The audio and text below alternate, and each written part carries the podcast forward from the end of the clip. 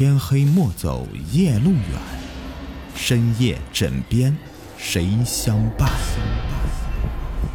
欢迎收听《灵异鬼事》，本节目由喜马拉雅独家播出。死亡出租车第二集。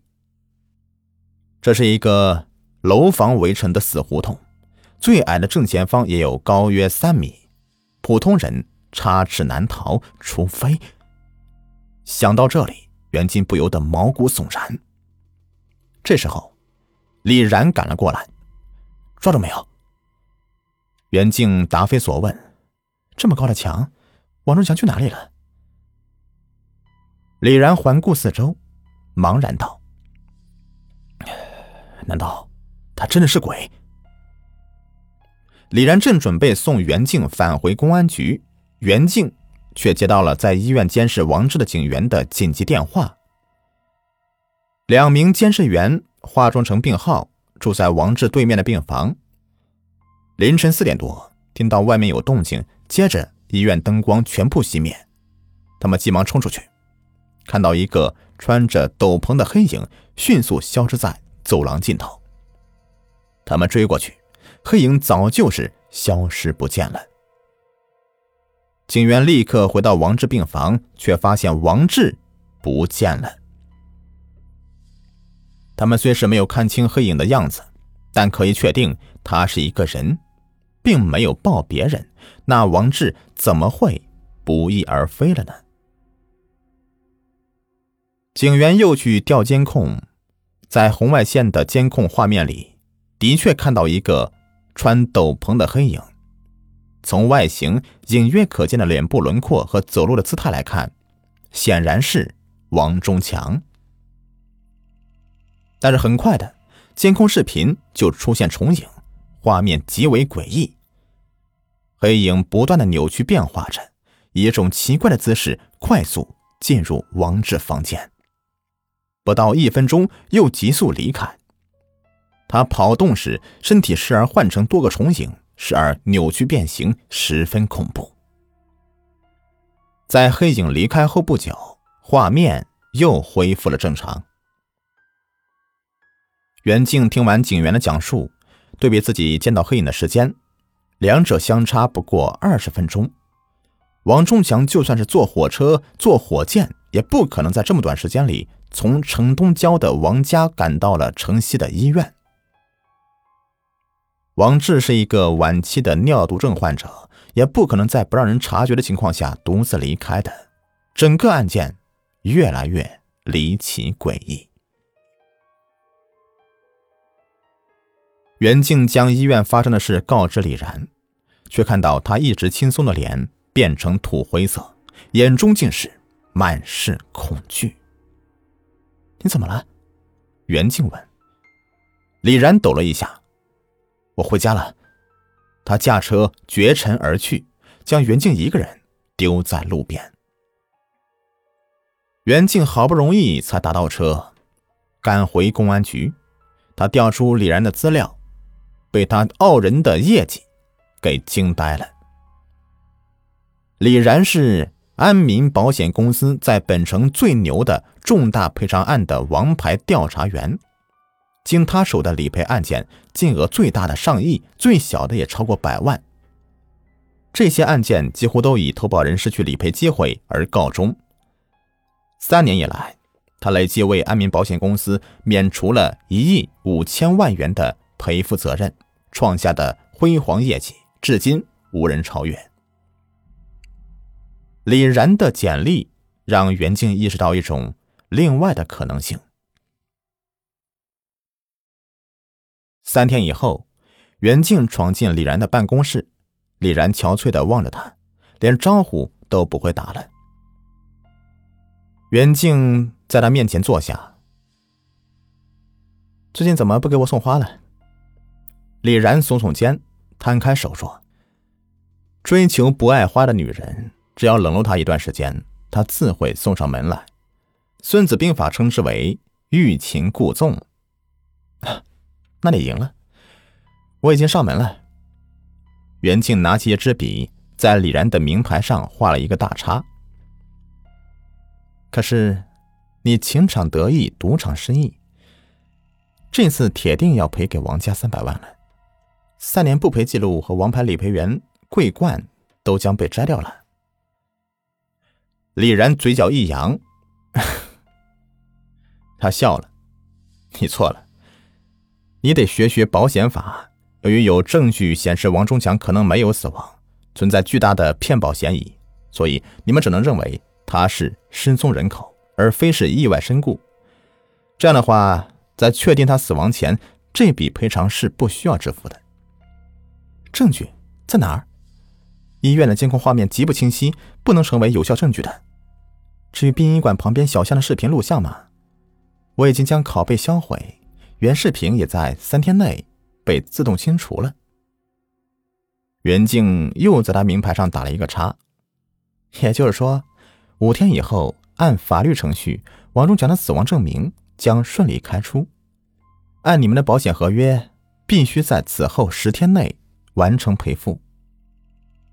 李然从座位上弹了起来：“袁小姐，你这是违法犯罪啊，要吃官司的。”“哈，那你去告啊！我已经跟王忠强家人说好了，他们为了得到理赔金，非常支持我的做法。你找不到任何证人能够证明那段录像的存在，又由于小巷监控视频主机每三天自动删除之前存储的视频记录，因此。”现在监控主机也无法再调阅那段视频了，而且我查看了你近三年的负责理赔的案件的全部资料，我有理由怀疑你采用不正当的手段，致使投保人失去正当权益。这要是被查实的话，你这辈子恐怕都得蹲在牢里了。李然顿时脸色大变，他盯着袁静看了一分钟，突然大笑起来。我在安民保险专门负责处理的有重大的骗保嫌疑的案件，为查清真相，我的确采取了一些非常规的手段，但那并不影响案件结论的真实性，所以你吓不到我。不过，你的确跟我很像，是个厉害角色，我越来越喜欢你了。说吧，你想要我为你做什么？袁静说：“王忠强存在的很大的骗保嫌疑。”为了揭开真相，你面人假扮王忠强，深夜出现在殡仪馆旁边的小巷里，并故意被拍到。为强化这个证据，促使公安局尽早做出有利于保险公司的结论，又将我带到王家监视朱兰，让假王忠强再次出现。你几乎成功利用我。我虽是刚出道不久，但也不是傻瓜呀。那你说说看，你是怎么发现这是一个局的？太巧合了，我一出现，王忠强就出现了。案子要真的这么好破的话，那天下就不会有福尔摩斯了。特别是假王忠强被迫进到死胡同里面，却神秘消失了。如果单他一个人，是不可能在那么短时间内翻墙逃跑的，所以一定有人协助他。当你的计划完美实施以后，医院却传来了鬼影的消息，这个是在你计划之外的。你预感到这个案子十分诡异。所以才吓得逃跑，竟将一个如花似玉的姑娘独自留在城郊的夜色里，你实在是太过分了！快道歉！李然先是被袁静说的是脸青一阵白一阵，后来又被他逗乐了。这的确是我不对。这样的话，下次你开车将我丢到更远的地方，作为你损失的赔付，如何呀？少跟我避重就轻。除非你在五天内助我查清这个案子，否则姐不仅永远不原谅你，还要开出王忠强的死亡证明，将你抓进牢里，让你为你的三年的胡作非为买单。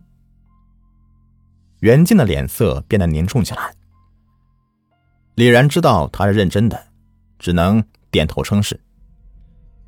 你这算是招安我吗？袁静扑哧一声笑了。袁静硬拉上李然，看中他多年保险案件调查经验以及极强的逻辑推理能力。果然，李然用了一天一夜将案件相关资料仔细阅读了一遍。第二天，作为编外刑警受邀参加公安局的案情分析会议，在其中发挥了重要作用。会议首先通报了这几天的各路刑警的调查结果，各辖区派出所的调查了全市流浪汉的情况，并没有出现能被确证的失踪现象。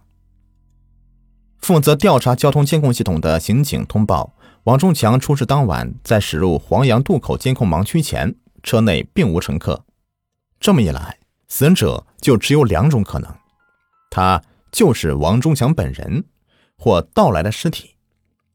室内居民家属去世，一般都会马上火化，火化前被盗，一定有人报警。室外农村还有有土葬的习俗，王冲强如果盗尸的话，多半会去农村盗取。但由于农村面积宽广，农民就算有察觉坟地有异常，基于不惊扰死者的习俗，都不会去开棺验证，所以无从查起。案情没有取得明显进展。这时候，李然走上讲台，用投影打开王志在医院失踪前的监控视频截图，自信地说：“我昨天请了监控视频专家，基本可以判断。”医院那段诡异的视频，并非我们想的那样，受到非自然的力的影响。当监控系统的阻抗不对时，视频画面就会出现扭曲、变形和叠影，就是俗称的鬼影。我相信是有人用电磁辐射的方式干扰抗阻，有意制造出的假象。那么，这就引出一个新的问题：他为什么要这么做呢？另外，王志身患重病，不可能独自离开医院的。所以一定有外人协助。由于病房前的过道有监控系统，又有警察监视，他无法从这里离开，所以只能从后窗离开。呃，后窗离地有二十多米啊！有人提醒。对的。